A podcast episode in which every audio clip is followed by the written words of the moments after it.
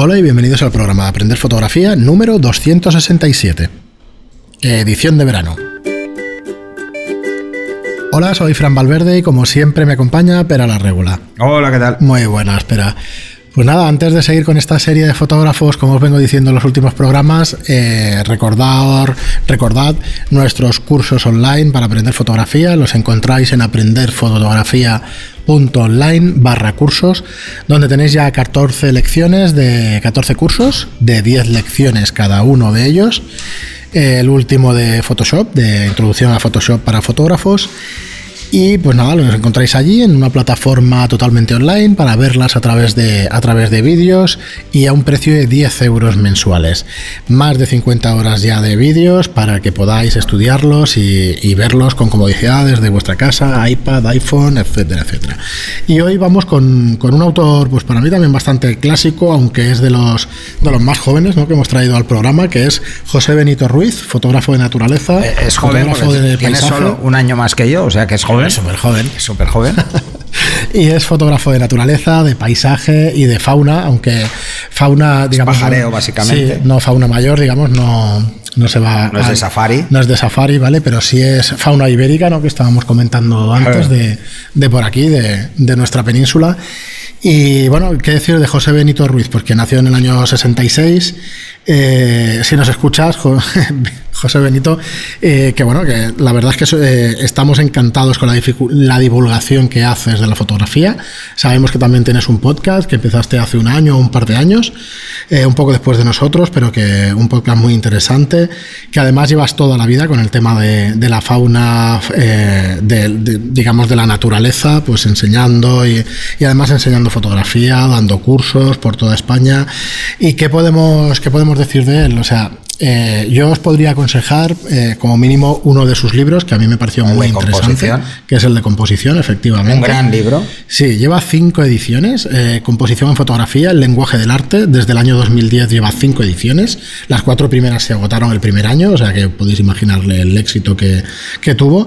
Tiene bastantes más, pero realmente este libro pues aúna un montón de de lecciones, ¿no? De composición y un montón de imágenes prácticas y de, eso es, un gran libro. De es curioso porque quizá es el libro que más divulgación ha tenido, pero por ejemplo en la, en, la, en, la bibliografía que aparece en su eh, en Wikipedia, por ejemplo, no aparece este libro. Hay otros, pero este no. Que es curioso porque ahora lo quería ver, digo a ver, a ver los otros, ¿no? Y, a, mí me parece. Te sale la obra editada al final, en lugar de en bibliografía. Eh, no, pero es que aquí hay de todo, ¿no? Sí, arriba, un poquito antes, en la obra editada te sale composición en fotografía, ¿Ah, sí, que es el, ah, es el último, sí. es que sale aquí, salen abajo algunos suyos también. Sí, no sé, bueno, no sé cómo está. Porque la luz del Mediterráneo sale también abajo, es muy raro.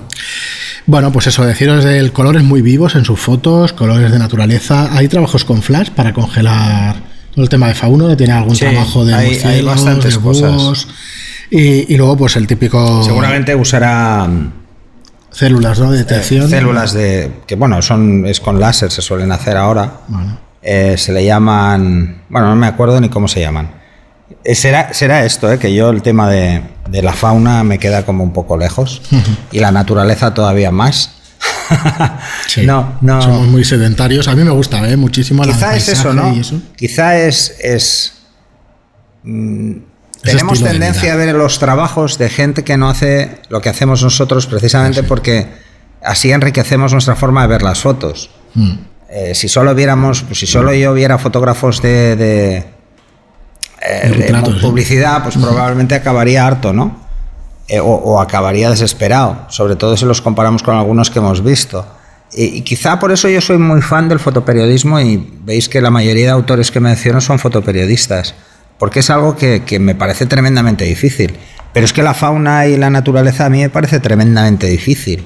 Yo lo he explicado más de una vez, eh, como anécdota, irme con un grupo de gente que hacía macros de, eh, en naturaleza, que se iban por la montaña y tal, y apuntarme con ellos una vez, y es que no veo los bichos, yo no los veo. O sea, no, no tengo mi ojo educado a verlo. Y, y, yo, a mí me sorprende la capacidad que tienen y me parece algo dificilísimo.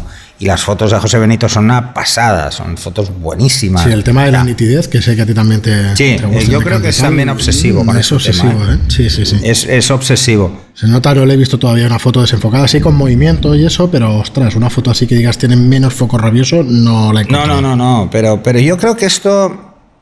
A ver, yo creo que esto nos pasa a todos los que compartimos la pasión por la fotografía con la docencia, ¿eh? Es posible. Eh, porque a José Benito le pasa es lo mismo. O sea, si acabas explicándole a alguien cómo hacer las cosas, casi tú mismo eres demasiado autocrítico y no te permites ningún lujo creativo que transgreda esa, ese componente técnico que, exige el foco, por ejemplo, ¿no? Mira, comentando esto del foco, ayer estuve en Gerona y aproveché para ver a dos seguidores. Uno es Beto y el otro eh, Sebastián. Y Sebastián tenía un problema con el, con el enfoque, ¿no? Y yo ya le había dicho, que, y había escuchado en los podcasts que, que esto del enfoque, eh, que el 99% de los casos era culpa del fotógrafo, ¿no? Pero no conseguía que su cámara, su clásica 5D enfocara bien. Bueno, pues nada, tocamos un par de opciones del menú y... enfoca bastante bien. No, no, pues, las tocamos y ahora él le enfoca bien. A mí me enfocaba bien sin tocarlas. pero pero sí, sí. O sea, al final es eso, es este tipo de cosas. Y yo creo que José Benito tiene eso, tiene, tiene la búsqueda de la imagen perfecta, del color perfecto, de las texturas perfectas, de, la, luz tratada de una forma magnífica. Los paisajes que tiene son muy espectaculares, a mí me gustan mucho. Ni eso que, ya os digo, eh, que no soy ningún eh, aficionado a este tipo de fotografía. De hecho, me parece imposible. O sea, yo alguna vez he intentado, digo, voy a hacer un paisajillo. Hostia, qué difícil es tú. Muy difícil. Hacer un buen paisaje es muy difícil. Sí, quizás sea, a lo mejor se ve, lo tienes ahí delante, quizás sea algo más fácil de copiar, pero para hacer un auténtico paisaje. Hay que saber, mm. de entrada hay que saber encontrar el lugar. Luego, ¿cuál es la mejor hora para ese lugar y cuál es la mejor época del año?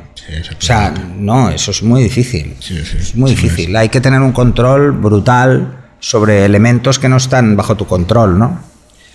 Muy bien, bueno, pues eh, lo dejamos aquí. O sea, José Benito no descubrimos seguramente nada. Eh, seguidlo. Yo creo que no, descubrimos la sopa de ajo con él. Yo creo que es conocido ya por todos.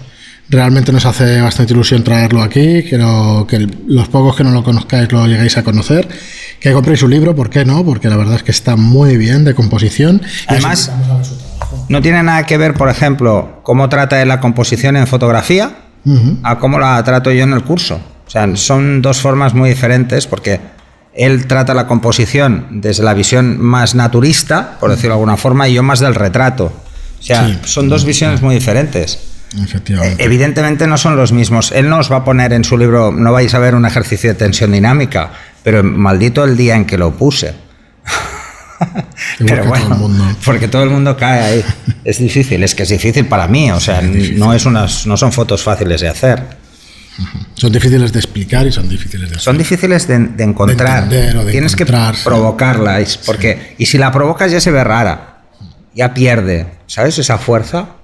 Y yo siempre digo, pongo como ejemplo eh, una foto de, de, Michael Freeman para explicar la tensión dinámica, que es una fundición. Es un tío en una fundición mirando hacia el lado opuesto porque no puede mirar hacia donde está el cazo con el, con el acero hirviendo porque se le quemarían los, ojos. los ojos. O sea, eh, así os hacéis una idea de qué es esto. No, no. Eh, extremadamente recomendable el libro de, José Benito Ruiz sobre composición. Es muy, muy recomendable. Muy bien, pero pues hasta aquí el programa de hoy. Muchísimas gracias como siempre por vuestros comentarios y vuestros me gusta en iBox y por vuestros comentarios de 5 estrellas y por vuestras reseñas, perdón, de 5 estrellas en iTunes. Gracias por estar ahí y hasta el siguiente programa. Hasta el siguiente.